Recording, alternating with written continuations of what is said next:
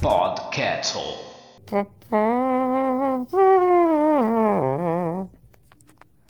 Olá, boa noite.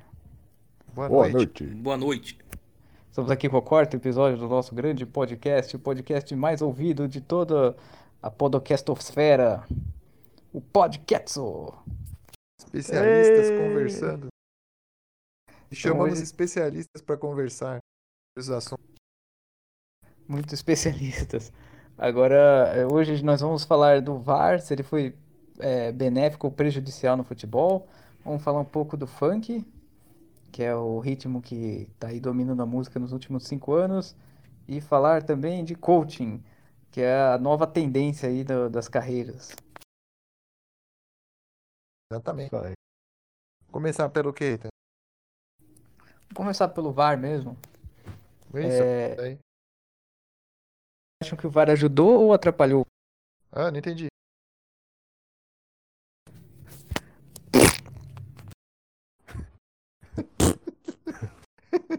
Começou bem esse podcast. É, começou, começou bem. É o podcast do- da Rádio Fura Ouvido. É. Tem o fura-olho, agora tem o fura-ouvido. Bom, Não. o VAR, acho que quem pode introduzir o assunto, acho que é o René, né? Que ele é o especialista. É, o VAR na, fora lá do, na Europa e na Copa do Mundo funcionou. Só que aqui no Brasil tá dando uma confusão, porque os caras, tipo, sai o gol, os caras ficam tipo uns 5 minutos esperando ver se validou o gol. Até o- às vezes o narrador comemora, depois tem que parar de comemorar. E às vezes comemorou na besteira porque o, não saiu gol nenhum, né? E às vezes é o contrário, às vezes o cara, ah, não saiu gol. De repente vai lá e 5 minutos depois, ah, é um negócio fora de, de, de sincronia. Ah, mas isso aí é normal, né? Aqui no Brasil o pessoal sempre fica meio perdido pra fazer as coisas. É, mas Ah, meio mas- que perdeu a graça. É que se, Ah, se os caras já sabem que tem um recurso lá fora que pode mudar tudo, aí ninguém vai ficar esperando, ninguém vai levar a sério o, a qualquer decisão que foi tomada. Os caras vão. Os caras vão esperar dar o, o outro lá, né? Sempre. Né? Ainda mais aqui no Brasil, né? Que o pessoal sabe que sempre tem uma roubalheira. Então, por exemplo, vai ter um jogo do Corinthians, cada jogo do Corinthians vai ser uns 10 VAR. Porque tipo, o pessoal já sabe, né? A arbitragem inventa pênalti toda hora, então eles vão pegar e vão falar, ó, então vamos pôr VAR aí. E, e fora que os- o, pessoal, mesmo assim, né? O pessoal perde jogo e mesmo assim fala que o VAR tá roubando. É, o negócio agora é que os caras não tem que mais comprar o juiz, tem que comprar os caras do VAR.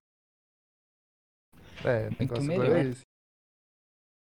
É, mas acho que o problema do, do VAR aí no futebol é que os caras quiseram fazer um negócio meio que nem os outros esportes, que tem é, aqueles desafios de vídeo e tal, só que não ficou organizado. Aí o, o não tem uma regra pra usar o VAR. O cara pode ficar lá falando, buzinando no ouvido do juiz o jogo inteiro. Aí qualquer lance o juiz já nem apita, porque ele fala, ah, depois os caras do VAR vão falar se vai, foi alguma coisa ou não. Aí fica essa bagunça, porque nos outros campeonatos lá de fora e tal, pelo menos o VAR é rápido. Agora aqui no Brasil o cara fica 10 minutos pra ver, falou, viu de novo, viu de novo, viu de novo. Aí quando chega o checão do, dos caras da CBF lá, que eles tomam a decisão. O mais É. legal, o mais legal é se tiver uma cena assim. Teve um lance de pênalti que o juiz mandou seguir, aí tem um contra-ataque e sai o gol do, do outro time. Aí o VAR chama e fala assim: não, foi pênalti. Aí o cara tem que anular o gol que saiu do contra-ataque e dar pênalti pro outro time, né? Isso capaz de pode até acontecer, porque a sequência do lance, até, até a bola sair, o juiz pode decidir é, o que fazer. É, então tinha que ter umas regras que nem aqueles de vôlei, de tênis, que o cara tem direito a, a pedir a revisão umas duas vezes lá. E se o cara errou, a- se ele falar, ah, quero ver se foi pênalti, não foi, ele perde a vez, né? Que aí o- os caras iam ter mais critério, não ficar toda hora, ah, não marco mais nada. Chega lá o bandeirinha, nem, nem precisa mais ficar lá. Ele é, não marca impedimento nenhum, porque falaram que ah, depois o VAR revisa. Aí o cara tá escandalosamente impedido, mas o bandeirinha fala, nem vou levantar a bandeira, porque depois se, se der qualquer problema, aí os caras vão vir em cima de mim que eu parei a jogada. Então deixa rolar, que depois pode sair gol e o juiz anula. Então não, não ficou uma coisa bem pensada assim para ajudar, né? Ficou meio que substituir a arbitragem. Aí ficou nessa situação.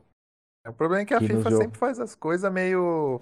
meio assim, tipo, eles deixam chegar a Copa do Mundo, que é a competição mais importante, aí eles deixam pra fazer essas coisas. Tipo, por que, que eles não, não fazem, sei lá, um, um campeonato. Não sei, um Série A2? Eles podiam testar as coisas, né? Campeonatos mais, menos importantes, pra chegar na Copa do Mundo, as coisas já chegar funcionando direitinho, né? Mas não, eles deixam pra fazer as coisas bem na Copa do Mundo, eles inventam na, inventa tipo uns meses antes e não dá nem tempo de, de testar direito. É, que nem o VAR na Copa foi só pra ajudar a França. Só marcou coisa a favor da França. É, mas o VAR É. ele funciona assim, né? Se o, por exemplo, se o juiz tem convicção do lance e os caras do VAR estão reclamando, falando com ele no ouvido, você fala, não, eu sou convicto que não foi pênalti. Ele pode seguir o jogo que ele é mais forte que o VAR. Só que aqui no Brasil não acontece isso, o VAR domina o juiz. Ah, Ah, sem mas falar que que, se o que cara juiz matar vai- no peito. É, que juiz vai querer ter convicção sabendo que os caras lá tem 49 câmeras e ele viu de qualquer jeito e depois chega lá e fala assim: ah, não, o juiz não, não atende o VAR, vai ser suspenso porque não tá apitando direito. Aí o cara fala: melhor não. É, É, o tem esse juiz vai- lance. O juiz É, vai preferir. fica do outro. O Foi legal não vai no- querer assumir. Foi legal no começo aqui, o VAR, que o. Tem o a, ca- caiu, a bola- caiu no lateral, aí o, ju, o, o juiz deu o lateral pro outro time e o cara fez o. O jogador fez o sinal do- da televisãozinha pra pedir o VAR pro, pro lateral. É, até lateral, né? Daqui a pouco, qualquer merda. Mas é assim, né? Porque o juiz não vai querer. Não vai querer assumir responsabilidade. né? É, principalmente que ele sabe que os caras do VAR têm muito melhor possibilidade de ver, né? O juiz tá lá no meio do campo com um monte de correndo, com um monte de gente na frente. Agora o VAR tem não sei quantas mil câmeras para o cara ver em câmera lenta o lance, ver de um ângulo, ver do outro, ele vai querer assumir pra quê? É. É melhor o cara- deixar pro VAR mesmo. O cara só vai É, mas- assumir se for o juiz que tá comprado e aí ele tem a convicção do do que foi pago, né? Porque senão o cara vai ele falar não, sou melhor do que 50 câmeras, quatro pessoas vendo, não, não vai. É, nenhum juiz vai querer, né? Foi por isso que o Arnaldo César Coelho se aposentou. Porque agora o VAR ia tá denunciando as, as, a- as presepadas que ele fazia no comentário lá. É, mas os- o VAR no começo aqui no Brasil, na Copa do Mundo era um telão gigante, assim, eles ficavam numa mesa. No começo da Copa do Brasil era uma televisão, assim, uma televisão de. que, nem a gente tem em casa, 40 polegadas pros caras ficar olhando na Copa do Brasil do ano passado. Ah, mas tem VAR, é o VAR, a gente tá inovando. Ah, Ah, mas o tá bom. Tirateima na década de 90 já era bem melhor do que o, o, o arbitragem, né? Então, se isso já era melhor, imagina agora. Né? É, não sei, né? Brasil vai ser sempre, sempre desse jeito. É, aí o que vai acabar acontecendo é que as pessoas vão chegar e vai falar que era melhor na época que não tinha VAR. Que Não, mas é sempre assim. É, porque aí, em vez dos caras fazerem um negócio. Você não vê o pessoal reclamando do negócio de vídeo no vôlei, reclamando do negócio de vídeo no tênis, agora no, no futebol fizeram mal feito, aí os caras vão falar que era ruim, aí a FIFA vai falar, você viu por que, que a gente não queria pôr? Vocês falavam que queria pôr, que queria pôr, e a gente não queria. Aí colocou, vocês reclamaram, né? Que a que FIFA não queria pôr no, o VAR. Ah, Mas agora isso que, por, isso, sempre- por isso que Hã? fizeram de qualquer jeito, né? E o Mas mais isso engraçado é que o futebol sempre dá polêmica, né? Sempre o negócio, na Copa de 2014 tinha o negócio da bola lá, que colocaram o sensor no gol pra, pra bola ver se passou a linha, né? Isso não pegou em. Não pegou, só pegou acho que na Europa que tem esse sistema. Não, acho que na Copa do Mundo ainda tem essas coisas, mas acho que deve ser caro fazer essas coisas. Nem toda a Copa do Mundo, nem todo o campeonato que eles vão pôr. Aí a roubalheira faz parte do esporte, né? Então, os caras querem tirar justamente uma parte integrante do esporte, do, do futebol, aí não vale, né? Sem roubalheira vai ficar chato. É, a graça mas do até- futebol é. É, mas até nos outros esportes tem roubalheira. Que nem aquele gol da. Aquele gol da, da Inglaterra em 66. Ninguém sabe se a bola entrou realmente. Fizeram um tira-teima falando que a bola entrou. Mas como o juiz estava jogando. é, a Copa do Mundo era na Inglaterra, a Inglaterra nunca tinha ganhado uma Copa. O apito amigo também acho que, que ajudou nesse caso. Ah, mas o pessoal sempre vai falar que, tipo, ah, é. Quem... Uns vão falar que não entrou porque eles não, go- não gostaram, não ficaram contentes. com a Inglaterra sendo campeão. Outros vai falar que entrou porque eles ficaram contentes. É sempre assim. É a mesma coisa quando teve o, quando começou a ter o campeonato de, de ponto corrido aqui, um monte de gente começou a reclamar. Quem começou a reclamar? Pessoal, tipo Rede Globo, essas coisas. Ah, mas ponto corrido é mó chato. Ah, mas é, é, que, é que antigamente tinha aqueles campeonatos, né? Tipo, o time perdeu o campeonato inteiro, aí joga uma repescagem, ganha um jogo de 1 a 0 com um gol de pênalti que o juiz inventou e é campeão. Por isso que. É muito mais fácil roubar no mata-mata É. do que ter que roubar 40. Se o time tá ruim, não dá pra o cara querer roubar em 25 jogos, né? Agora no mata-mata era só roubar uma meia dúzia já resolvia. É, Bem que ainda deram um jeito, né? De roubar pro Corinthians os oito jogos, né? É que antigamente, antigamente era aquele negócio. O jogo, todo o jogo do campeonato ia 5 mil pessoas. Aí como tinha a final, a final era 100 mil cada, cada jogo, né? Então eles davam mais importância pro jogo final, né? Que os times que chegaram na final do que a, o próprio campeonato em si, né? Aí quando ia Grêmio e Portuguesa, não tinha nem 10 mil pessoas no estádio. Até na final, o Grêmio e Portuguesa não, não teve É. muita gente. Bom foi, foi Bangu lá, que foi pra final, foi no Maracanã contra o Curitiba. Essa também foi uma final fantástica. Bangu e É. Curitiba. Atlético Melhor, né, Paranaense, foi- São Caetano, só grandes finais. Não, mas esse campeonato aí do Atlético Paranaense, do Coritiba e Bangu, acho que foi melhor. Porque esse, esse campeonato aí do Coritiba e Bangu, acho que o, o me- o time assim, mais desses times grandes assim que ficou melhor colocado, acho que foi o Acho que a semifinal foi Coritiba e Operário, Bangu e América. É, e o Bangu ele tem um mundial, que ele ganhou um torneio lá que ele fala que é mundial. Lá o Castor de Andrade, que bancava o, o Bangu lá, levou ele pra disputar um torneio internacional. Eles ganharam e falam que eles são campeão do mundo. Ah, Eles mas são, é, né? Hoje todo mundo é campeão. Todo mundo fala que é campeão de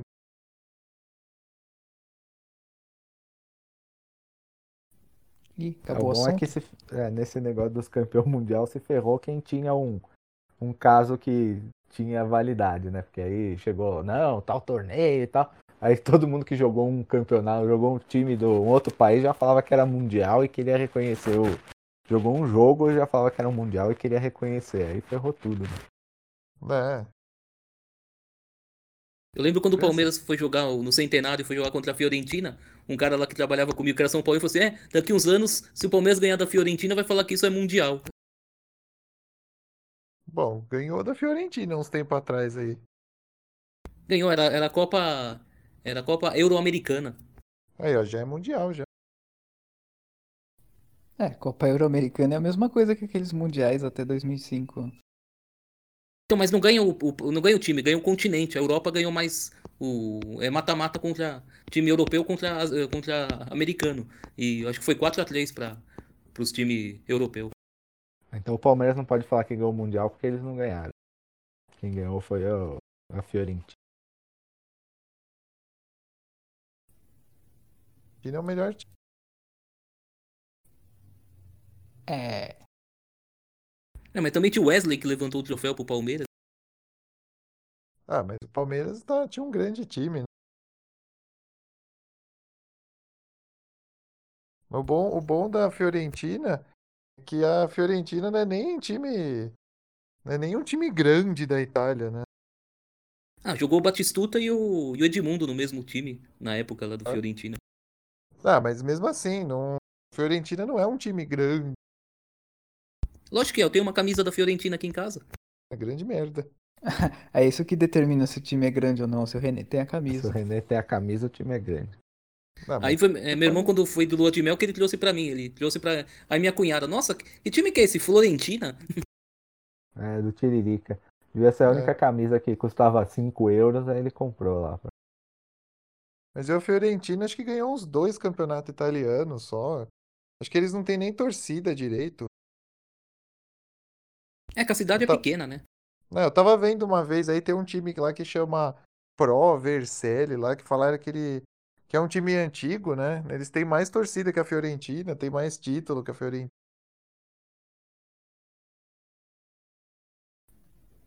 Mas agora faliu. Eu Ah, lembro não que. faliu não, tá lá, existe ainda. Só que acho que tá na Série B, né? Ah, tem um time na Inglaterra lá que foi bicampeão da, da Copa dos Campeões, da Liga dos. E hoje tá na segunda divisão. É, eu acho que é o Nottingham Forest. É esse aí, ele é o, é o time do Nottingham Forest. Esse, mas esse time aí, ele tem. Acho que ele é um dos maiores campeões ainda. Esse Pro Vercelli aí. É, acho que os primeiros são só aqueles lá, né? É, Juventus, Internacional, Milan. Aí, o, aí acho que esse Pro Vercelli acho que é o quarto. É, eu lembro que em Paris parece que tem uns 3, 4 times da cidade lá de Paris que são mais tradicional que o Paris Saint-Germain, mas estão tudo na segunda, terceira divisão. Só o Paris Saint-Germain da, de Paris que tá na primeira divisão. É, porque o Paris Saint-Germain que foi comprado, né? É, e o Paris Saint-Germain é de 1970, ele é novo, né? Relativamente comparado com os times europeus. Acho- Fora isso, acho que o segundo, o o time que tem mais título ainda é o Strasbourg, e acho que Strasbourg acho que nem tá na primeira divisão mais.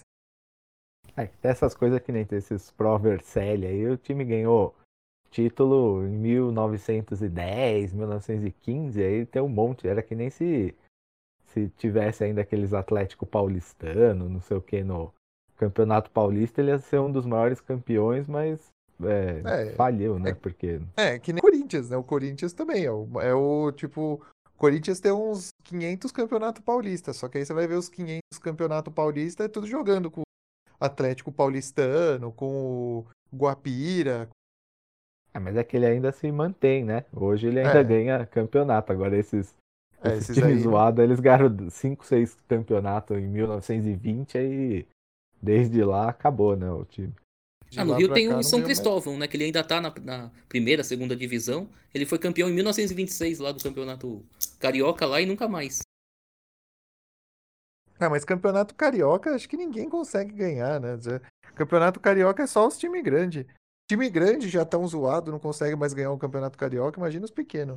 É, uma vez teve uma final em 2000 e pouco lá, que foi Volta Redonda e Fluminense. O Volta Redonda foi campeão da Taça Guanabara e foi pra final, né? Era Volta Redonda e outro time porcaria lá que eu não lembro qual foi.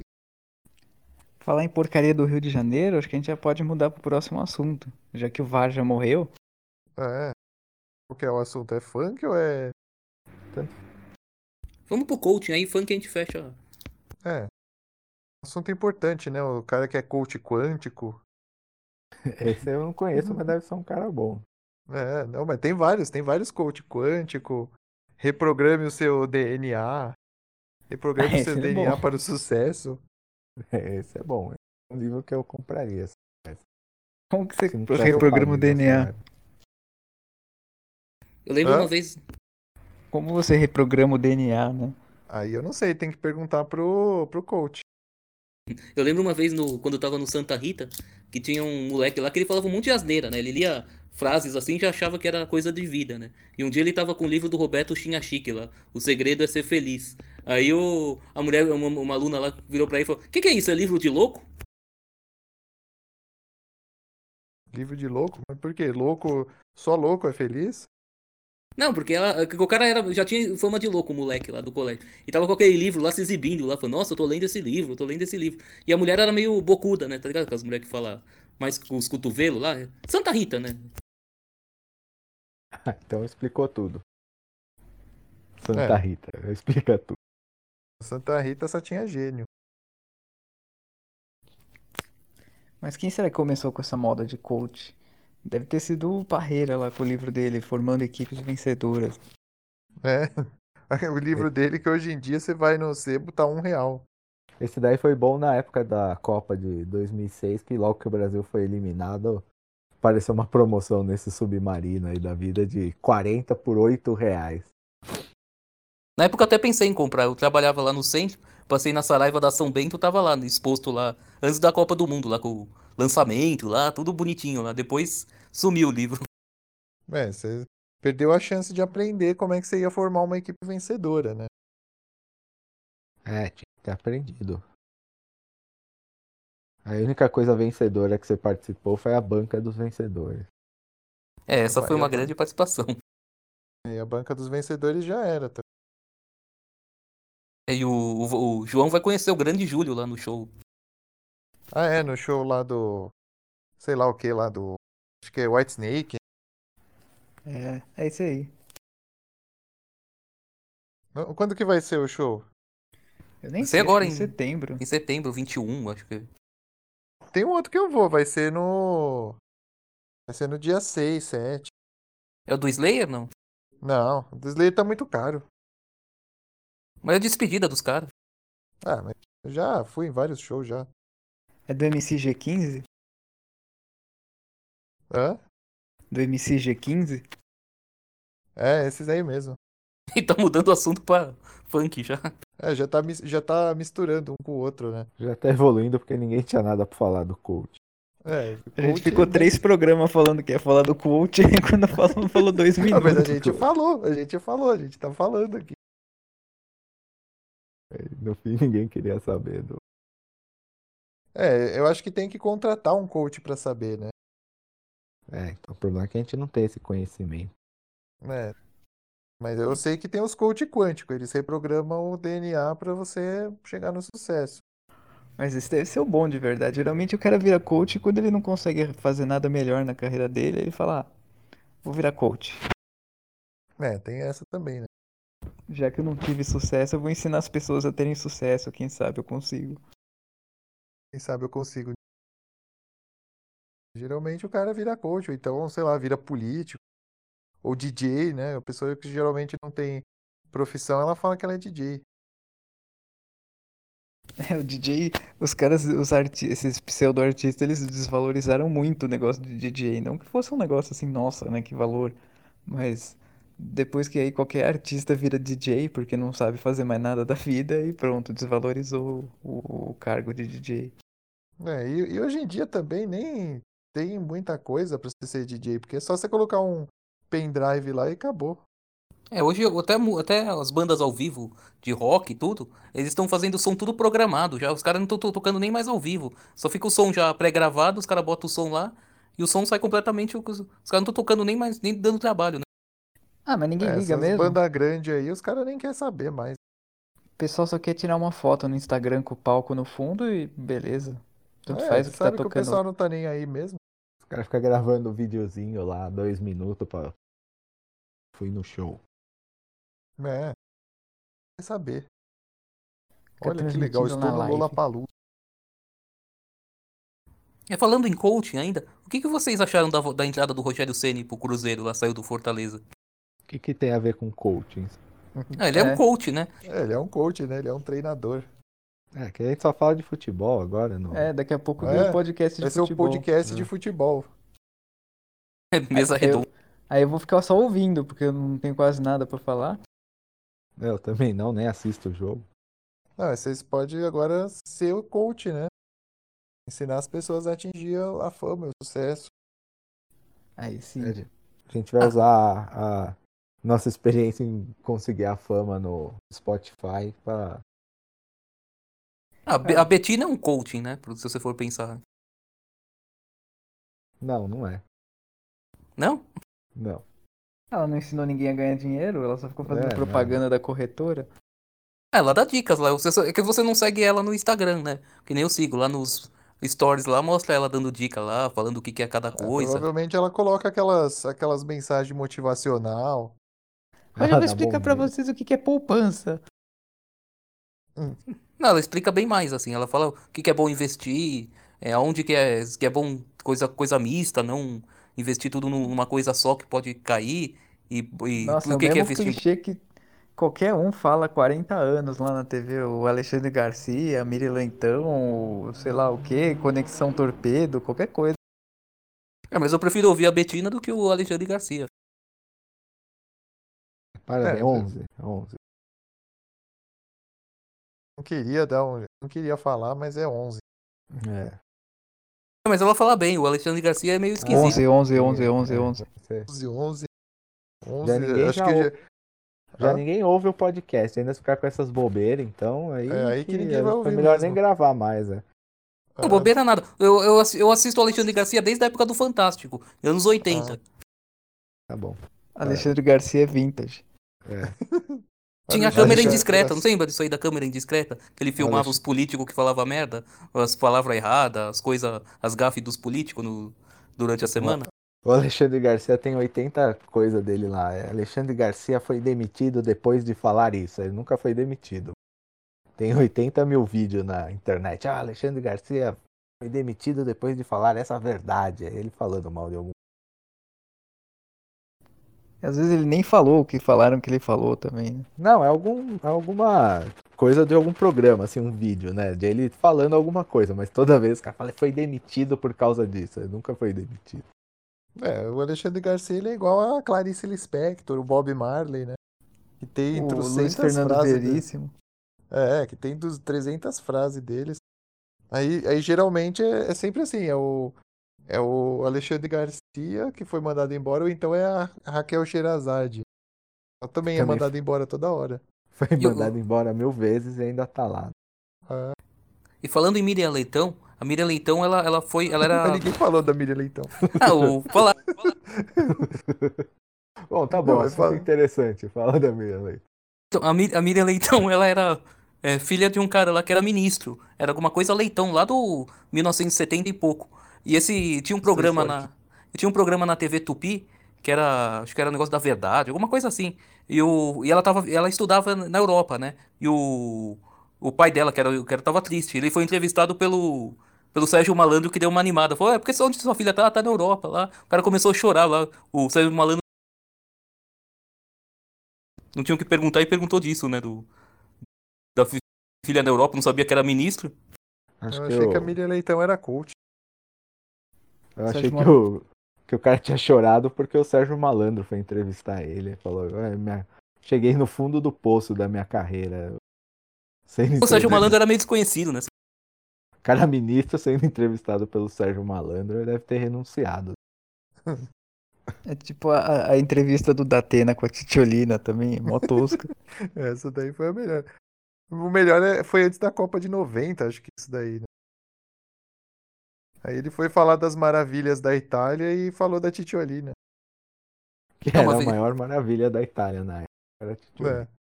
Que, e sendo que ela nem italiana era, né? Uma vez o, o Otávio Mesquita foi entrevistar o guitarrista do Rolling Stones bêbado. Quem, Quem tava, tava bêbado? O bêbado? guitarrista do Rolling Stones ou ele? Não, o, o guitarrista do Rolling Stones, aquele Ron Wood lá. Tava todo zoado. O Brasil, Brasil. Ah, Não, mas isso aí nem é tanta novidade, né? Melhor quando foi a Glória Maria entrevistar o Fred Mercury, ele ficou dando patada nela. né? É que- porque ela ficava repetindo a mesma pergunta um monte de vezes. É, uma vez a Glória Maria acho que foi entrevistar o Pavarotti à tarde, né? num- um dia à tarde. Aí o Pavarotti, não, você vai ter que esperar eu dormir pra depois eu, eu faço a entrevista com você. Aí ele dormiu com a Glória Maria. É, não, não deixa, ela não deixou de esperar ele, né? O melhor, melhor da, Glória Maria foi quando ela foi pra Jamaica fumar maconha. Legal foi quando o Gastão e a MTV marcaram com o Rich Blackmore e o Rich Blackmore saiu fora. E daí Eles acharam isso, vai, vou marcar em tal lugar, 10 minutos de entrevista. Aí chegaram no lugar e já tinha ido embora. É, Bom mesmo É, foi o- quando o Deep Purple foi no Cacete Planeta, isso sim foi bom. isso daí eu não vi. Eles foram fazer aquele quadro do Fucker and Sucker lá, aí tinha o Deep Ah, Purple no meio. é, daí sim. Fim de carreira, né? É, É, O isso Deep ainda Purple faz já tempo tá- pra caramba, né? Agora então, o Deep Purple já tá em fim de carreira já faz um século já. de Purple já tá em fim de carreira já faz uns 30 anos, apesar de. Ah, estão falando que o Iron Maiden tá do fim, que falaram que vai fazer essa turnê aí que tá vindo pro Brasil agora. Ah, Iron Maiden tá sempre no fim. Já faz uns 40 anos que Iron Maiden vai acabar e ah, vai acabar, vai acabar. Ah, é, nunca vai acabar. Essas bandas que tem esses caras fanáticos que. Ah, se vier o, o, o cara que era road do Iron Maiden fazer um show, já lota lá de fanático. Ah, o cara era road e segurava o baixo do Steve Harris. Então, essas bandas nunca vai. Ah, em 97 eu fiquei triste que o, que o Whitesnake tava fazendo uma turnê de despedida. Eu assisti ele em 2005 e vou assistir ele agora em 2019. É. O Iron Maiden falaram que o Iron Maiden acho que é a segunda maior empresa do Reino Unido. Imagina quantas, quantos empregos o Iron O Iron Maiden é um programa social. É, o Iron Maiden é o Bolsa Família, né? Ele distribui o dinheiro dos tontos fanáticos que compra 40 vezes o mesmo CD e distribui para trabalhadores pobres. Você acha que o Iron Maiden vai acabar enquanto tem enquanto tem gente que pô, paga enquanto tem gente que faz programa de rádio entrevistando o cara que faz chaveiro do Iron Maiden. É, eu conheço gente que pagou mais de 2 mil num disco do Iron Maiden, o The Sunhouse Tapes original. É, isso é normal. Ah, mas ele não pagou pro Iron Maiden, então eles não Ele lucraram pagou com pra isso. algum comprador, né? É, pagou pra um colecionador da época, foi até a Inglaterra colecionador, comprar. É. É, mas isso aí, raro já não é. Não é coisa que o cara tá ganhando dinheiro agora, não. Porque tem um monte de banda que o cara gravou um disco, sumiu, aí o disco vale 5 mil reais. Fala, ah, e daí? Né? Pros caras lá não vale merda nenhuma, vale só pra quem compra o disco. Mas É. Iron Maiden se lançar ou mais todos os shows ao vivo deles lançar em CD, vai ter cara que vai comprar todos os 8 mil CDs, o cara vai comprar os 8 mil CD. Então, é disso que eles vivem. O primeiro disco do, do Roberto Carlos, diz a lenda, que o, ele- o Roberto Carlos não gosta do disco. Aí tem uma equipe pra ficar procurando o disco no sebo, pra achar e quebrar o disco. Ah, é mentira isso daí. É. Tem um Na verdade, de o Roberto disco Carlos só. tem uma equipe que fica comprando Playboy da Xuxa e dando pra Xuxa, e ela tem uma equipe que fica comprando o disco do Roberto Carlos. Acho, É. que do, acho que do Playboy da Xuxa é mais o Pelé, né? É, que a única coisa que o. Não, a própria Xuxa. É, a única coisa que o, o Roberto Carlos fez é que ele não quer que relance o disco, só isso. Aí ficou raríssimo, porque na época vendeu pouco, ele era desconhecido e só tem aquela edição, não tem mais nenhuma outra. Eu, eu devia ter comprado o livro do Roberto Carlos em detalhes, né? Que o cara lançou. Aí uma semana depois o Roberto Carlos mandou recolher tudo, né? Aí hoje deve, deve valer uma nota, né? O livro na época custava 60 conto na Saraiva. Aí depois eu vi no sebo já tava 300 conto lá, o- os que tinha, o- os que não tinham sido recolhidos. lá. Perdeu a chance. Tem um jogo de Mega Drive também que vale um, o maior dinheiro. É Tetris ainda por cima. É do jogo. Roberto Carlos também? Não, é, é Ah, Tetris. que pena que não tem o jogo do Roberto Carlos. deve ser é. igual do. Dá, dá vontade de virar programador pra fazer, né? É, pega o do Michael Jackson e muda a música e o, e o bonequinho fica parecido. Mas esse jogo aí é o, é o Tetris, melhor jogo. Vai, e vale um dinheirão. Porque acho que o, não, não- na época não podia, né? Eles fazer. Acho que, a, o, acho que era uma empresa estatal da União Soviética. Aí eles tinham um contrato com a Nintendo e eles não podiam fazer jogo para outras empresas. Aí eles inventaram uma história que eles não sabiam porque o contrato estava em inglês e não sei o que. Eles fizeram o Tetris de Mega Drive. Mas aí o, eles fizeram o Tetris de Mega Drive, a Nintendo acho que entrou na justiça e mandou tirar. Aí hoje em dia quem tem o jogo tem vale a maior grana. Melhor era os filmes do Roberto Carlos que tinha antigamente. Tem um filme lá que ele, que ele era mecânico, aí ele vira piloto. Ele trabalhava numa oficina, o ajudante dele era o Erasmo, e do nada o piloto lá não pode correr lá numa corrida lá em Interlagos, aí ele substitui o cara e ganha a corrida. É Ah, é verídico. jogo. É, É, podia fazer É. jogo, né, desse, desse, desse, desse filme, né? É. Quem sabe algum programador não pega. pra- Com certeza, esse vai. O jogo indie. É uma É. ideia que vai se fazer vender bilhões de, de jogos. Aí o Roberto Carlos manda tirar do mercado aí que, vai, que vira um sucesso. Eu lembro É. que tinha um filme também que minha mãe tinha um disco, que era aquele disco que ele tá num, num helicóptero amarelo olhando, olhando para baixo. Era um filme, né? Acho que era Ritmo de Aventura. Eu já não sei. Na época, todos os discos quase dele, acho que era coisa de. É, os caras queriam lucrar de qualquer forma, fazer filme, disco. O Elvis fazia isso direto também. É. Elvis era um ator. Tem, tem um filme do Elvis aqui. Deve ser que a gente emprestou aí, mas pode ficar com ele.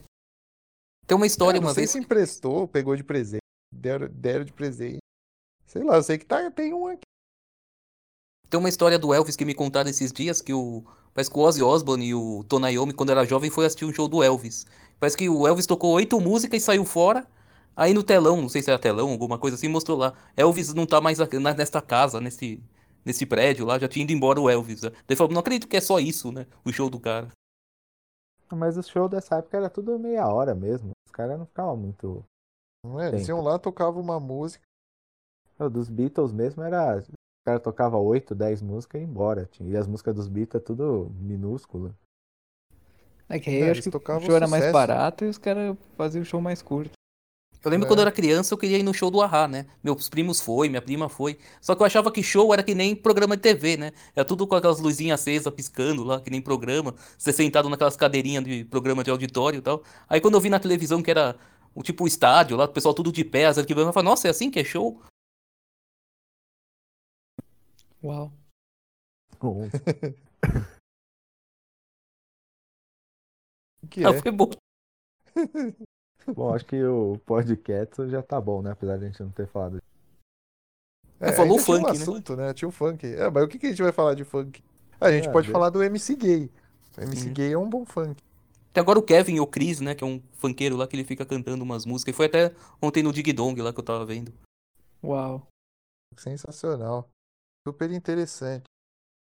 E o funk surgiu lá do Miami Bass, né? Que é um estilo que os, os americanos lá, eles, na- no final dos anos 80, eles não queriam mais música de protesto do rap e tal, essas coisas. Então eles criaram uma música falando de mulher, falando de, de putaria, né? Lá em Miami, né? Que Miami é a capital do mundo, né? Então os caras lá foram lá e começaram a fazer música assim, Miami é música a com outra parte. do mundo.